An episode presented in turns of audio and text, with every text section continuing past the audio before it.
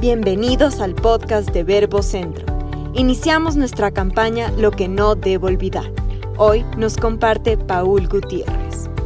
De esta campaña indefinida, pienso yo, indefinida, hasta que entremos nuevamente en un orden de reuniones, vamos a, a estar hablando de lo que yo no debo olvidar. No debo olvidar que no debo olvidar. No debo olvidar lo que dice Dios de mí, no debo olvidar lo que dice su palabra eh, acerca eh, en, medio de estas circunstancias difíciles, porque hay pasajes en la Biblia donde ya el pueblo de Dios vivió momentos muy, muy difíciles, de mucha preocupación, amenazas eh, que iban, que conllevaban aún la muerte. Pero nosotros ahora tenemos sus vivencias, tenemos su espíritu, tenemos eh, al mismo Dios que, que, controló o que llevó bendición en medio de estos momentos, ahora está con cada uno de nosotros. Por eso quiero citar Filipenses capítulo 4. Este versículo ha estado rondando por mi mente, en mi corazón, poniendo las emociones adecuadas y trayendo eh, el propósito que conlleva este par de versículos, estos dos versículos, que es poner paz en mi corazón. Quiero citarles, dice en el capítulo 4, versículo 6, por nada estéis ansiosos, sino sean conocidos siempre sus peticiones delante de Dios en oración y súplicas y con acción de gracias. Y la paz de Dios que excede a todo entendimiento, guardará sus corazones y sus mentes en Jesucristo. Miren, estos dos versículos realmente me dan el motivo para buscar a Dios, el motivo más, eh, un motivo más fuerte, más intencional de buscar a Dios, porque sé que Él tiene esa paz que yo necesito. ¿Qué es lo que primero me está diciendo? ¿Que va a haber motivos de ansiedad? Sí, los hay. Es de conocimiento público, los hay. El coronavirus, está atacando en todos eh, lugares conocidos del mundo y que los medios de comunicación nos mantienen al tanto. Las muertes que se están dando, se están suscitando, hay gente que está partiendo de este mundo eh, por, eh, por situaciones, por la situación de, esta, de este virus. Pero, ¿qué es lo que yo debo hacer como hijo de Dios? Según la instrucción de Pablo a la iglesia, ¿qué debo hacer? Sí, en este motivo, que sea conocido el motivo de mi preocupación, que sea conocido el motivo de mi ansiedad, que sea conocido el motivo aún de esa emoción que viene inesperadamente, que es el temor y el miedo en, medio de esto, en medio de, este, en, medio, en medio de esta situación. Ok, entonces yo mm, voy a motivarles, voy a motivarles, hermanos, familias, que hagamos altares familiares que estemos reunidos en los grupos pequeños, en las iglesias, en el hogar, y que sean conocidos estos motivos para entrar en tiempos de oración, tiempos de ayuno, de pedir, eh, de pedir al Señor para que ya sea controlado este virus, desaparezca este virus, eh, eh, porque es necesario. Realmente, vemos con mucha tristeza la aflicción que el mundo está viviendo y aún el pueblo de Dios. No podemos, no podemos negar que aún el pueblo de Dios o parte del pueblo de Dios estará teniendo eh, mucha preocupación, una preocupación que puede estar dando a notar desconfianza. Lo segundo, las peticiones tienen que ser escuchadas y para eso hay que suplicar. Clamemos al Señor, tengamos tiempos de clamor, tengamos tiempos de ruego, como lo está diciendo aquí. Hay un nivel, orar conversar con Dios, exponer la razón de, de, entrar en su presencia con esa intención de buscar la paz. Pero debemos llegar al nivel de rogar. Roguemos a nuestro Dios, clamemos que aún con nuestras lágrimas sean escuchadas nuestras peticiones. Y un motivo, un, un, nivel todavía que no debe eh, quitárselo o podríamos decir, una parte importantísima dentro de, esta recomendación apostólica es que tengamos acción de gracias, porque cuando entramos en una actitud, no solamente en una actitud, en un escenario de, estar agradecidos con Dios, aún por los momentos que estamos viviendo, porque eh, debe, debe florecer la fe, debe florecer la confianza, debemos afirmarnos en, confiar en el Señor. Entonces la acción de gracias conlleva este. Este es, este es más que un síntoma, eh, debe conllevar una convicción Gracias, Señor. Sí, es difícil, sí, pero gracias, Señor, porque ah, eh, tenemos que considerar que todo tiene un propósito. Todo tiene un propósito. Todo tiene un propósito. Y uno de los propósitos es que la humanidad vuelva los ojos a Dios. También es un terreno muy, eh, se puede decir, muy útil para la labor misionera, muy útil para la labor evangelística. Es tiempo de llevar las buenas noticias de Dios, es tiempo de transmitir las buenas noticias de Dios. Pero para eso hay que cambiar la manera de pensar, hay que cambiar la forma de pensar o el, el escenario que ponemos cuando transmitimos lo que está pasando en nuestra mente y en nuestro corazón. Pero ¿cuál es la consecuencia? ¿Cuál es la consecuencia de, entrar en estos tiempos de oración, de súplica, en esta eh, actitud de fe y de confianza, dando gracias a Dios? Es que la paz de Dios, la paz de Dios que excede a todo entendimiento, porque el entendimiento ahora está entenebrecido, nuestro entendimiento ahora está eh, dominado por lo que hemos permitido que entren a nuestras mentes y mucho de ello es tristeza, puede ser angustia, puede ser que ahora usted no esté, pero puede en algún momento eh, alguna noticia que, vienen por las redes sociales pueda en, entendecer o ensombrecer eh, esa, esa fe, esa, esa fe, esa confianza que debemos, en la que debemos caminar con Dios. Por eso, ¿qué es lo que usted debe entender? Que Dios está con nosotros. ¿Qué es lo que yo debo entender? que está su palabra, que están sus promesas, que son reales, que están, que son, que están vigentes ahora, que están, están para nuestra bendición, están para sus hijos, están para los hijos de Dios. Entonces, la paz de Dios viene como consecuencia de cambiar nuestro entendimiento, porque solamente esto va a guardar nuestros corazones. Y cuando hablo de corazones, hablo de nuestra alma. Cuando hablo de corazones, hablo de nuestra mente. No se olvide que usted es un ser en el cual interviene, está interviniendo tres partes importantes, su cuerpo, su alma y su espíritu. Y cuando hablo de alma, estoy hablando de su mente, sus emociones y sus acciones. Así es que seamos responsables con lo que permitimos que entre a nuestra mente, porque eso va a conllevar, va a llevarnos a emociones, muchas de ellas equivocadas, y esas van a ser las que transmitamos a las personas que están a nuestro lado. Entonces, y eso va a llevarnos a acciones. Por eso, qué importante es que usted y yo lo veamos así, lo, lo entendamos y lo veamos y lo vivamos.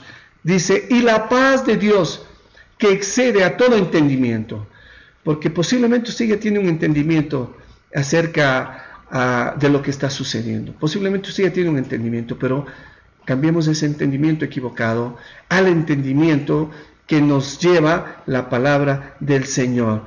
Guardará sus corazones y su mente en Cristo Jesús.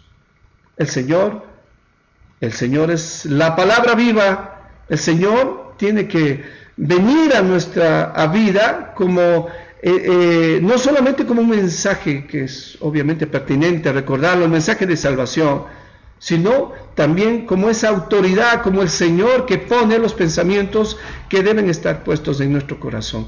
Hay familias a nuestro alrededor, nuestros hijos, nuestra esposa, nuestras familias necesitan un mensaje de buenas noticias.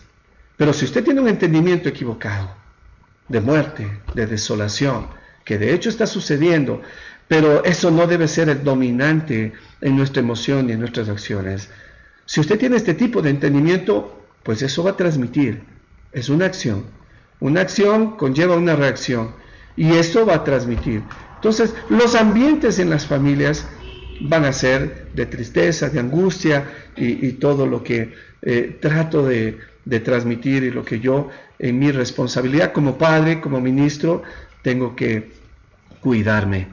Por favor, hay algo más eh, que quiero dejar eh, por sentado, es que nosotros, una, una de las frases que eh, hoy, en estos días, ha motivado mucho a que yo tenga paz en mi corazón, ha motivado mucho a vivir esa paz que la requiero, para poder cumplir con la misión, con el llamado que tenemos como ministros del Señor, como padres de familia, tiene que ver con el Salmo 91.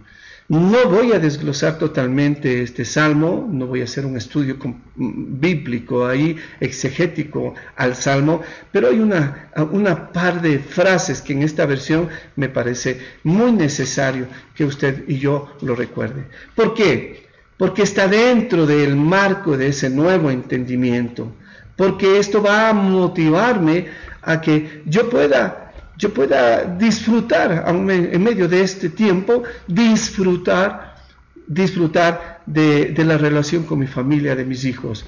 Nosotros como Iglesia Cristiana Verbo y la misión Verbo Centro, que ahí trabajando en el sector del centro histórico de Quito, vamos a transmitir fe, vamos a transmitir confianza. Vamos a, a tener nuestras reuniones dominicales a través de los medios eh, de las tecnologías nuevas, Facebook. Vamos a tener nuestras reuniones dominicales, pero vamos a transmitir en medio de esta campaña lo que no debo olvidar, lo que usted y yo no debo, no debemos olvidar. Entonces quiero citar lo que le había dicho que está dentro del marco de este nuevo entendimiento. En el versículo 3 del Salmo 91 dice, solo Él. Miren, no quiero decirle mucho más que esto por el momento.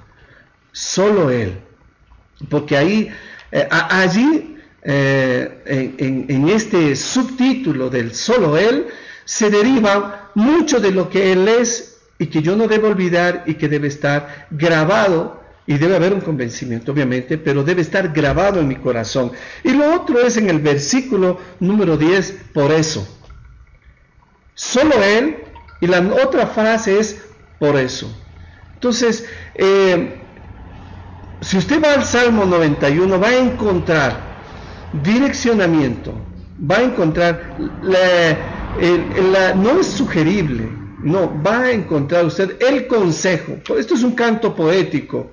Ahí estaba el salmista cantando, eh, no solamente eran frases, oraciones escritas, eh, inspiradas por Dios y por su Espíritu Santo. No solamente eso, nos llevaba a un estilo de vida que debe marcarse en toda circunstancia, pero aún más en medio de estos. Quiero repetir lo que dice en el versículo 1. Vivamos bajo el cuidado de Dios. Lo que primero yo debo hacer es vivir.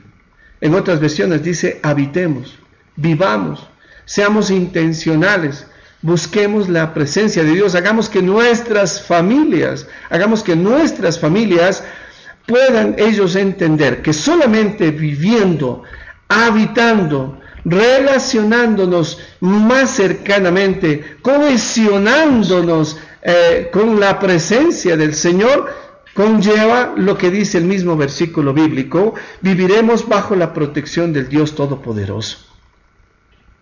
Bajo la protección del Dios Todopoderoso, y quiero repetirlo, no es eh, cualquier Dios, no es un hombre, es bajo la protección del Dios Todopoderoso. Pero para esto, para que yo pueda vivir, tengo que entrar en, ese, en ese escenario del vivir bajo la protección, bajo el cuidado del Dios Altísimo. ¿no?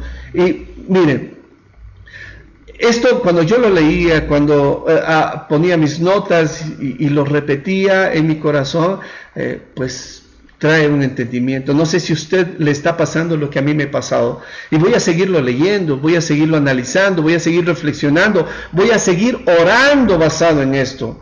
¿Sí? Pero este entendimiento traía paz. ¡Wow!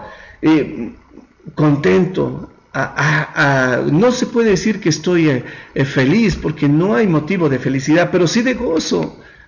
Gozo tiene que ver que en medio de estos momentos difíciles yo pueda tener paz en el Señor. Gozo. Y tengo paz. Y tengo paz en el Señor.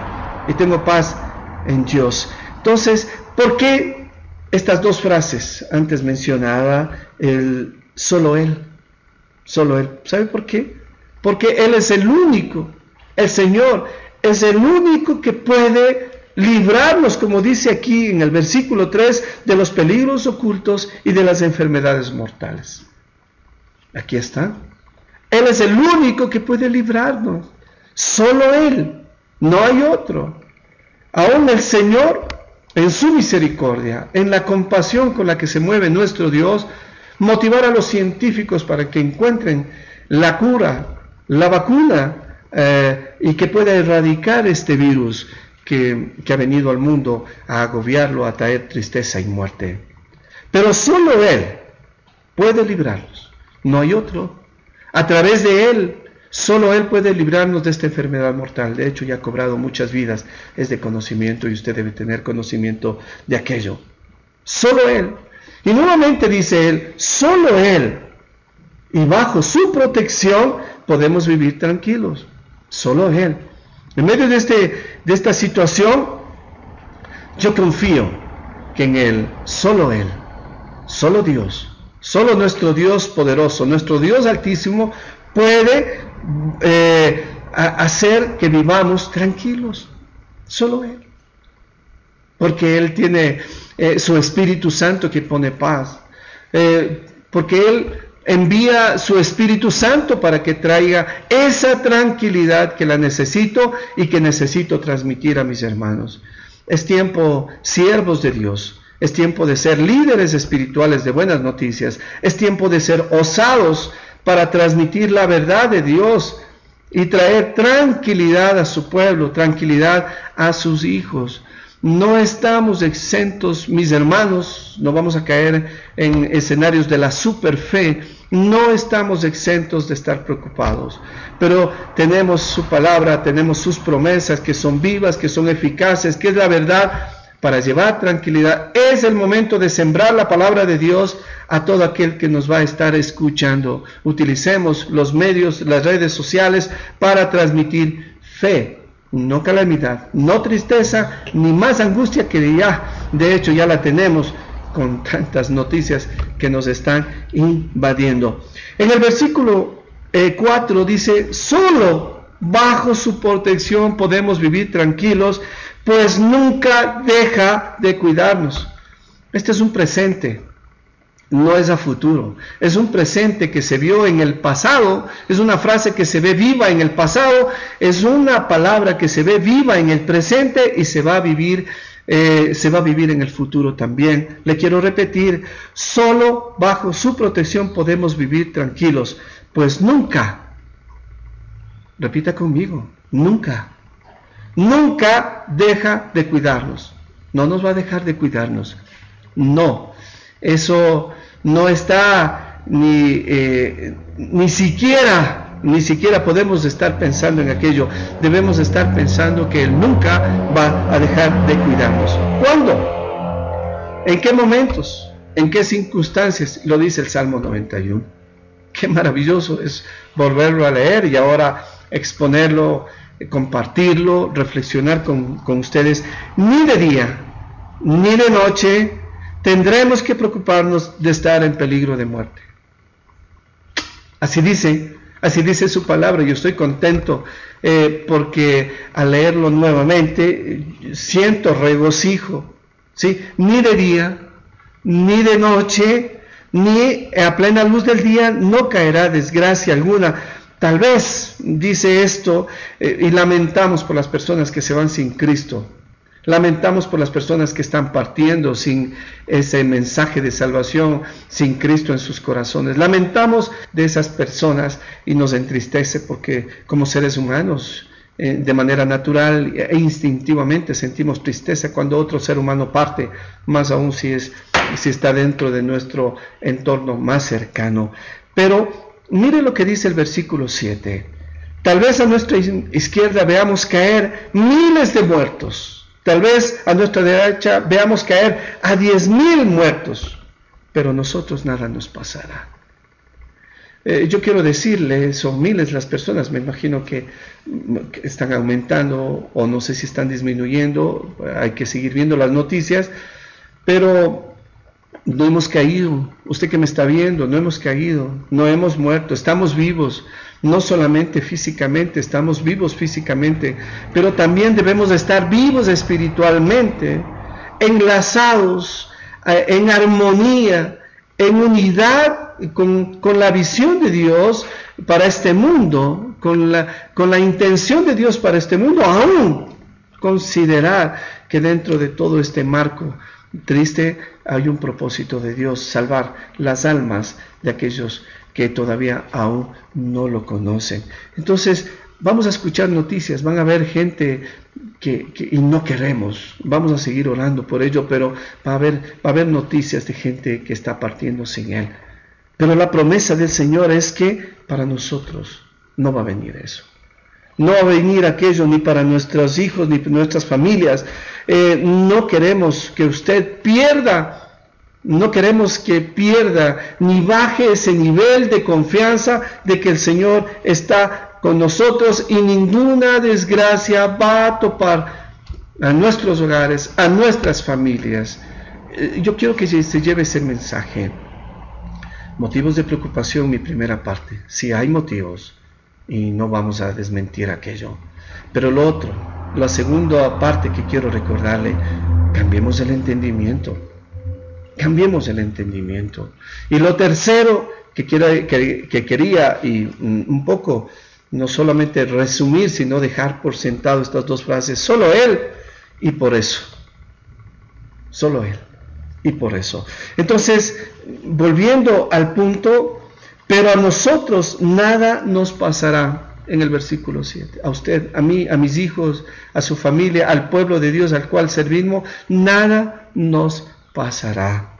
Quiero que lo recuerde, quiero que lo afirme, que sea motivo de agradecimiento, ya lo leíamos en, la, en Filipenses, que sea un motivo de agradecimiento. Y dice la palabra, el Dios Altísimo es nuestro refugio y protección, por eso, nuevamente, ningún desastre vendrá sobre nuestros hogares. Perdón. Ningún desastre, ningún desastre vendrá sobre su hogar, sobre su familia, sobre su trabajo. Ninguno, ninguno de estos desastres. Ahora, la parte que yo le decía, el por eso esta frasecita que a mí en lo particular me impactó. Por eso, ningún desastre vendrá sobre nuestros hogares. ¿Sabe por qué? Porque lo anterior conlleva confianza. Conlleva confiar. Conlleva estar convencidos. Conlleva eh, una mejor relación con Dios, no una, y perdón, no una religión, no por tradición, sino una relación, una cercana y muy estrecha, cohesionada relación con el Dios vivo va a hacer que yo pueda disfrutar, pueda vivir tranquilo, pueda estar tranquilo. Eh, si hay algo que falte al Señor, en medio de toda su estrategia para traer paz a su pueblo, el versículo, el versículo 12 me, me, me llevaba a ese escenario. Dice, Dios mismo, perdón, el verso 11, Dios mismo les dirá a sus ángeles que nos cuiden por todas partes. ¿Qué le parece? Si algo, aunque no lo sucede, si hubiese olvidado Dios en medio de todo lo que planifica para nuestra bendición, pone a sus ángeles a disposición. Dice, Dios mismo les dirá a sus ángeles que nos cuiden por todas partes. Los ángeles nos llevarán en brazos para que no tropecemos con nada. Andaremos entre leones y serpientes y los aplastaremos. Esta es la promesa. Esta es la promesa para usted y para mí. No sé en qué circunstancias esté viviendo. Eh, en su trabajo. No sé en qué circunstancias usted esté viviendo en medio de su familia. No sé si ha perdido las fuerzas, no sé si ha perdido su ánimo, su actitud que conlleva fe y confianza. No sé si eso ha sucedido. Pero si hay circunstancias difíciles, el Señor nos promete enviar sus ángeles para que si yo no puedo caminar, no puedo caminar, por lo que esté viviendo, a lo mejor hasta una enfermedad, o puede ser una situación mental, no pueda caminar espiritualmente bien, no pueda andar en, eh, como Dios quisiera que vaya con, con, con esa plenitud de confianza, el Señor envía ángeles. En medio de su oración, invite a los ángeles a estar con usted. Invite al Espíritu Santo para que pueda poner esa, esa fuerza, ese gozo, esa paz, ese dominio propio para no tomar acciones con entendimientos, eh, eh, primero basados en entendimientos incorrectos y luego en acciones incorrectas que puedan traer mayores y peores consecuencias en medio de esta crisis. Entonces, yo quiero terminar mi reflexión, yo quiero terminar con este mensaje en medio de esta campaña, lo que no debo olvidar, lo que no debo olvidar y tiene, está basado en lo que dice el versículo 14. Dios dice, y ahí vienen las palabras del Señor. Eh, ¿por, qué ¿por, qué voy a, a fortalecer esto? Porque el mensaje que yo muestre también al Señor conlleva una interpretación hacia Él, un entendimiento que va a quedar, si así lo podría poner, en el corazón de Dios.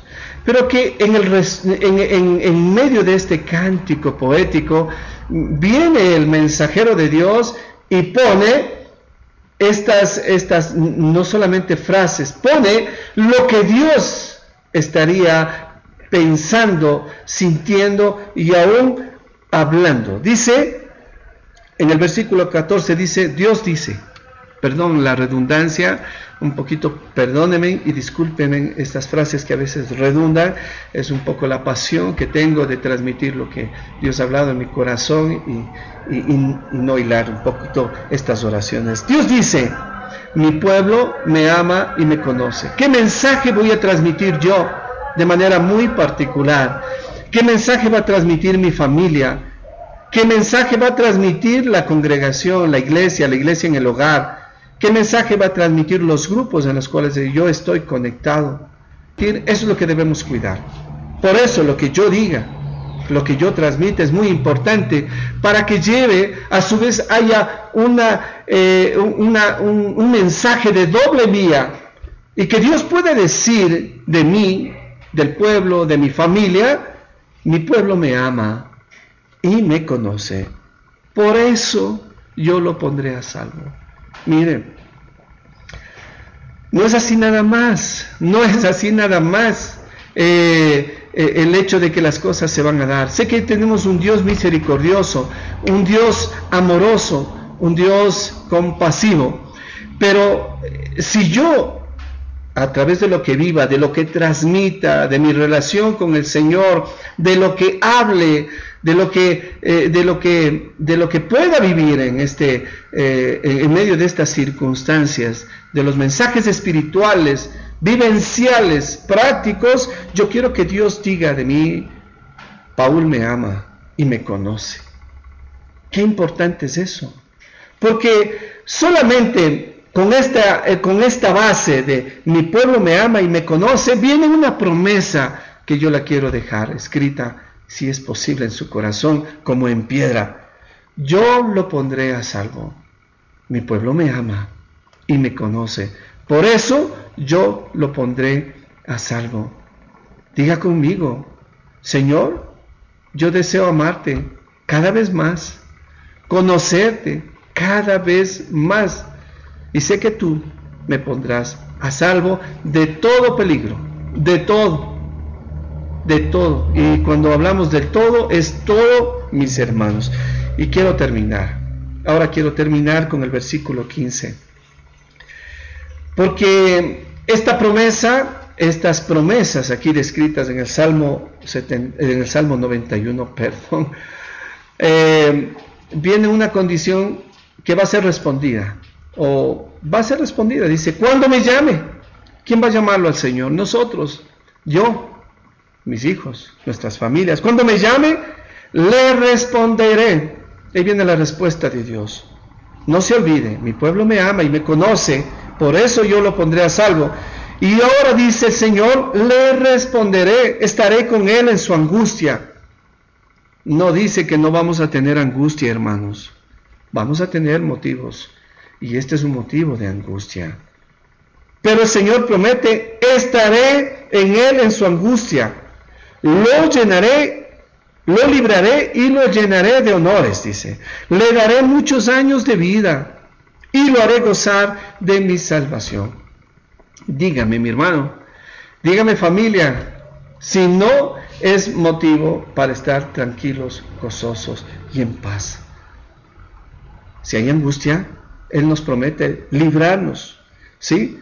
Él nos promete, aún llenaré de honores, dice, nos quiere poner en lugares donde podamos influenciar con, eh, con el ejemplo que, en el cual estamos viviendo, influenciar, nos va a llevar a esos lugares de honor donde nosotras, nuestras voces van a ser escuchadas. Es tiempo de que el pueblo de Dios se levante con voces firmes, llenas de fe, convencidos de que tenemos un Dios poderoso, totalmente poderoso, y que nos cuida, nos guarda, nos protege y nos va a llevar a esos lugares en donde va a ser escuchada nuestra voz. Dejemos de, dejemos eh, de estar eh, eh, con voces muy pasivas, a veces poniendo un ambientes místicos. No, es tiempo de ser osados, valientes, líderes que influencian, que nuestra voz se escuche como trompetas, eh, siendo atalayas y llevando el mensaje de fe y de salvación. Les daré muchos años de vida y los haré gozar de mi salvación. Cuando habla de salvación, habla que en medio de estas situaciones el Señor nos pondrá a salvo. Entonces, eh, concluyamos. Y quiero concluir con esta frase. Mi pueblo me ama y me conoce. esta frasecita, me ama, eh, que con intencionalidad ese amor se ha demostrado en una estrecha relación con nuestro Dios, con su palabra, y conocerlo, leamos, no dejemos de leer su palabra, no dejemos de leer eh, sus promesas, no dejemos de escudriñar, no dejemos de meditar en su palabra. Eso nos va a mantener firmes en, ese nuevo entendimiento, el entendimiento que transmita Dios a través de ella, nos va a mantener firmes para no caer en las redes de la angustia, de la zozobra, de la incertidumbre, de los miedos, temores. Ah, muchos de ellos son emociones que son parte de nosotros, no vamos a poderlas quitar de nuestra genética, de lo que somos. Pero si yo sigo leyendo, si yo sigo escudriñando, meditando, orando al Señor, pues esto va a traer no solamente eh, ese entendimiento nuevo, sino va a afirmar mi vida, va a afirmar mi vida y, yo voy a poder estar tranquilo. Entonces, mi pueblo me ama y me conoce. No se olvide, entramos en una campaña que la hemos titulado Lo que no debo olvidar. Eh, vamos a estar en reuniones dominicales a las 9 de la mañana. Vamos a tener nuestras reuniones dominicales allí en Verbo Centro, en el centro histórico de Quito. Vamos a tener nuestras reuniones, eh, preparar una liturgia adecuada, se podría llamar así, para que usted se conecte vía Facebook. Vamos a, digamos, a informarle adecuadamente también los canales de información los conllevan las personas que nos han puesto ahí encargadas de la congregación. Mi nombre es Paul Gutiérrez, estoy ahí sirviendo en la congregación allí en Verbo Centro, una misión maravillosa donde el Señor está haciendo cosas maravillosas y Javier Villalba también como anciano de la congregación. Estaremos eh, transmitiendo, estaremos eh, llevando mensajes dentro de esta campaña, lo que no debo olvidar y, no debo olvidar. Quiero terminar. Eh, sonriendo, sonriéndole a la vida, sonriéndole a mi Dios, transmitiendo, eh, transmitiéndole que todo puede pasar, aún la muerte puede venir, y no porque tenga un mini mensaje calamitoso, la muerte puede venir, pero los que somos hijos de Dios, los que tenemos claro, en este entendimiento de fe y esperanza, aún la muerte es ganancia, como decía el apóstol Pablo. Quiero que cerremos nuestros ojos un momento, quiero orar, quiero pedir a Dios porque este mensaje y los que van a venir puedan calar profundo en nuestra mente, puedan llevarnos a las emociones adecuadas y puedan llevarnos también a las acciones de fe que transmitan un mensaje de esperanza y de fe. Padre, en el nombre de Jesús nos acercamos y queremos entrar y estar en tu presencia durante eh, todo este tiempo que en esta campaña vamos a estar recordando lo que yo no debo olvidar. Señor, es tiempo de poner eh, en el lugar más alto eh, tus promesas, tu palabra, tus vivencias, la vivencia de tu pueblo allí eh, cuando estaban siendo amenazados y, y habían pestes de igual manera que los amenazaban, pero cuando el pueblo se arrepentía, buscaba tu rostro, Señor, buscaba en oración, clamaba y aún en acción de gracias, mostrando fe y confianza, tú, mi Dios, los salvabas. Son tiempos difíciles, Señor, me uno en este momento a la oración también de mis hermanos. Son tiempos difíciles, pero son tiempos en los cuales debemos afirmarnos, por eso te buscamos. Mi Dios, eh, a veces sería innecesario recordarte lo que está pasando, pero queremos pedirte, sálvanos Señor, salva a tu pueblo, salva a tus hijos Señor, erradica, Padre mío, erradica este virus que está matando a la gente, este virus que está trayendo angustia, este virus Señor que está trayendo tanto daño a la humanidad. Eh, tal vez no lo hemos visto, Dios, como quisieras que lo veamos, pero en medio de estas situaciones de angustia es un momento propicio para que tú pongas palabras de nuevo, palabras, pongas unción, Señor, para poder llevar un mensaje de salvación. Pues, mi Dios, es el tiempo de que nosotros seamos atalayas, seamos mensajeros, seamos misioneros de ese mensaje de esperanza que alguna vez llegó a nuestros corazones y produjo esta salvación esta, esta paz también que la tenemos. Mi Dios, yo quiero unirme a mis hermanos, a los que están conectados este momento, a los que están escuchando este mensaje, quiero unirme para, eh, para pedirte, Señor, que pongas una unción especial. Rescata a tu pueblo, Señor. Líbranos, como dice el Salmo 91. Te amamos y queremos conocerte más.